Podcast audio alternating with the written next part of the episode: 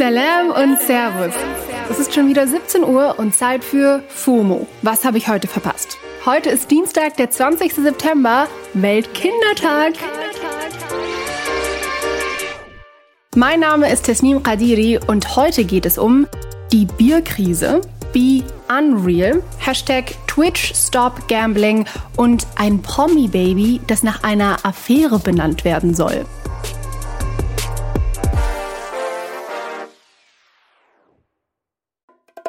Das ist die altbekannte Werbetrommel. Jetzt kommt eine kurze Unterbrechung. Hey Hakan, wie stellst du dir eigentlich deine Rente so vor? Oh, also erstmal gottlos ausschlafen, dann Cappuccino machen an der Siebträgermaschine, mit dem Cappuccino dann zum Fenster, Fenster aufmachen, in den Garten gucken, Kaffee genießen beim Ausblick auf die reifen Tomaten, dann mache ich einen Spaziergang durch meinen Garten, guck so, wie alles schön gereift ist, dann gehe ich in den Jacuzzi, mache mir schönen Champagner auf. Ja, also irgendwie so. Boah, das klingt auf jeden Fall traumhaft. Aber Jacuzzi, Champagner, wie willst du dir das alles leisten können? Äh. Tatsächlich ist den jüngeren Generationen jetzt schon klar, dass die staatliche Rente für sie nicht reichen wird. Aber ich zum Beispiel weiß auch gar nicht so richtig, was ich jetzt schon tun könnte, um für mein Alter vorzusorgen. Dafür gibt's natürlich Unterstützung. Unser Werbepartner Clark hilft euch, mehr aus eurer Rente rauszuholen. Die bieten unverbindliche Vergleiche verschiedener Altersvorsorgen an und gestalten euch ein persönliches Angebot, das genau zu euren Bedürfnissen passt. Außerdem könnt ihr mit Clark auch alle eure Versicherungen managen. Also ihr könnt die Versicherungen, die ihr schon habt, da hochladen und somit den Überblick bewahren. Wenn ihr euch jetzt anmeldet und zwei Versicherungen hochladet, also zum Beispiel eure Hausrat- und eure Fahrradversicherung, dann bekommt ihr einen 30 Euro Shopping-Gutschein geschenkt. Euer Code für den Gutschein ist FOMO24. FOMO natürlich groß geschrieben. Den Link findet ihr auch in den Show Notes. So, und ich gehe jetzt mal meinen Jacuzzi planen. Werbung Ende. Ihr habt schon gehört, die Socials sind full. Deswegen starten wir direkt rein in den ultimativ schnellen Timeline Recap.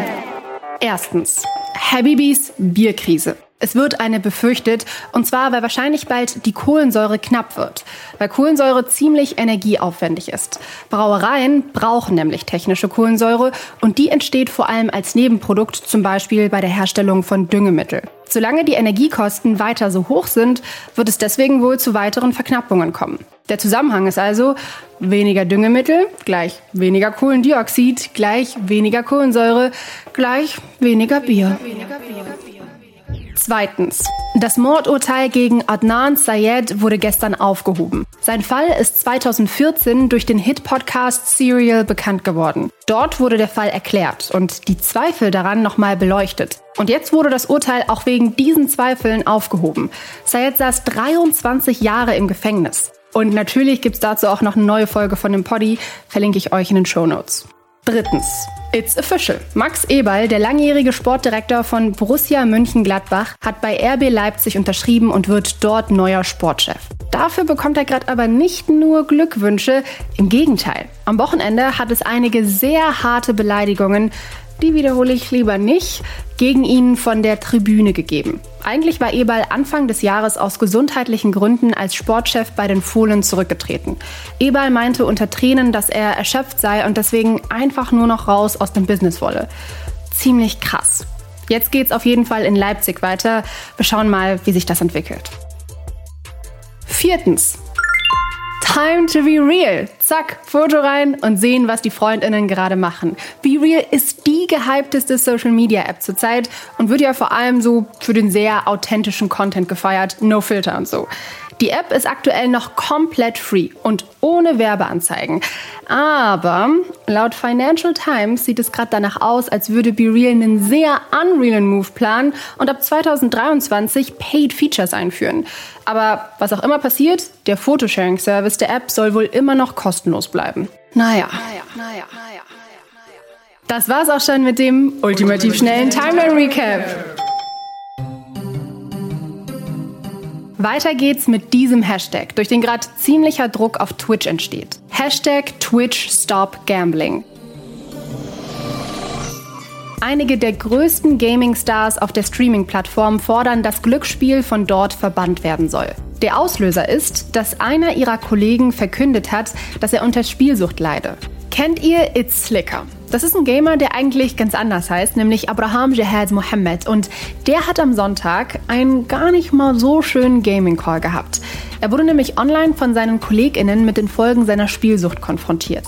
Ihm wird vorgeworfen, seine FollowerInnen gescammt zu haben und von KollegInnen und FreundInnen insgesamt mehrere hunderttausend Dollar eingesackt zu haben. Das Geld soll er dann in Glücksspiel investiert haben. Puh.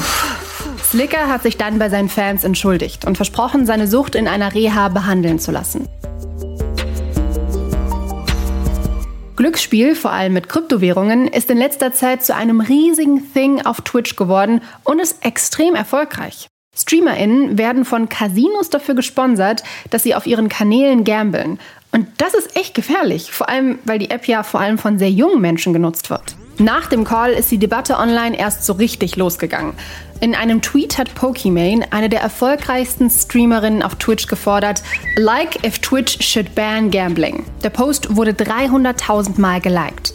Und unter dem Hashtag Twitch Stop Gambling teilen jetzt auch andere StreamerInnen ihre Erfahrungen mit Glücksspiel auf der Plattform. Und die sind teilweise echt gruselig.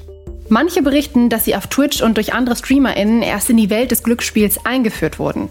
Twitch selbst hat sich zu den Vorwürfen noch nicht geäußert, aber der Druck auf die Plattform steigt durch den Hashtag auf jeden Fall. Gegambelt hat scheinbar auch Adam Levine. Den kennen wir alle ja als Sänger von Maroon 5. Ihr wisst schon, This Love, mm, mm, mm, on me. Ja. Jetzt trendet der Typ weltweit auf den Socials und darum geht's. Darum, darum, darum. Vor fünf Tagen hat er verkündet, dass seine Frau, das Model Bahati Prinsloo, zum dritten Mal schwanger ist. Das Instagram-Model Sumner Stroh wirft ihm jetzt aber vor, dass er seine Frau mit ihr betrogen habe. Das hat sie auf ihrem TikTok-Account öffentlich gemacht. Das Video hat zum Zeitpunkt unserer Poddy-Aufnahme einfach mehr als 14 Millionen Views. Sie zeigt dort auch ziemlich spicy DMs, die die beiden ausgetauscht haben sollen. I got you. Das Video findet ihr in den Show Notes ziemlich strange ist halt vor allem, dass zwischen den beiden wirklich monatelang Funkstille geherrscht hat und ihr Adam Levine dann Anfang Juni eine ultra weirde Insta-DM geschickt hat, in der er fragt, ob er sein noch ungeborenes Kind, das er, you know, mit seiner Ehefrau kriegt, nach Sumner benennen könnte. What the fuck? In ihrem TikTok reagiert Sumner darauf ziemlich verstört und sagt, I was like, I'm in hell. Like I have to be in hell at this point. Sie sagt auch, dass es eigentlich nie ihr Plan gewesen sei, die Geschichte zu veröffentlichen, weil sie nicht den Vorurteilen entsprechen wollte, die viele über Instagram-Models haben. Nämlich, dass sie es nur machen würde, um Aufmerksamkeit zu generieren. Aber sie hat wohl einem Freund von ihr im Vertrauen die Screenshots geschickt und der soll dann laut ihren Angaben versucht haben, die Story an Tabloids zu verkaufen. Wow, what a mess. In einem zweiten TikTok sagt sie zu Levines Ehe, dass sie dachte, dass die bereits over wäre, aber sie hat die Affäre wohl beendet, nachdem sie herausgefunden hat, dass er immer noch mit seiner Frau zusammen ist. Am Ende entschuldigt sie sich bei Behati Prinsloo und ihren Kindern. Das haben viele bei dem ersten TikTok von ihr noch vermisst. Weder Levine noch Prinsloo haben sich bisher dazu geäußert. Aber we are all waiting for that reaction. Also wenn was passiert, dann erfahrt ihr es hier bei FOMO. Bei FOMO.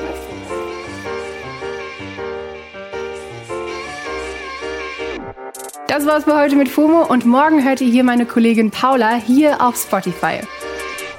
Ihr erreicht uns wie immer unter FOMO at spotify.com. FOMO ist eine Produktion von Spotify Studios in Zusammenarbeit mit ACB Stories. Folgt uns auf. Spotify.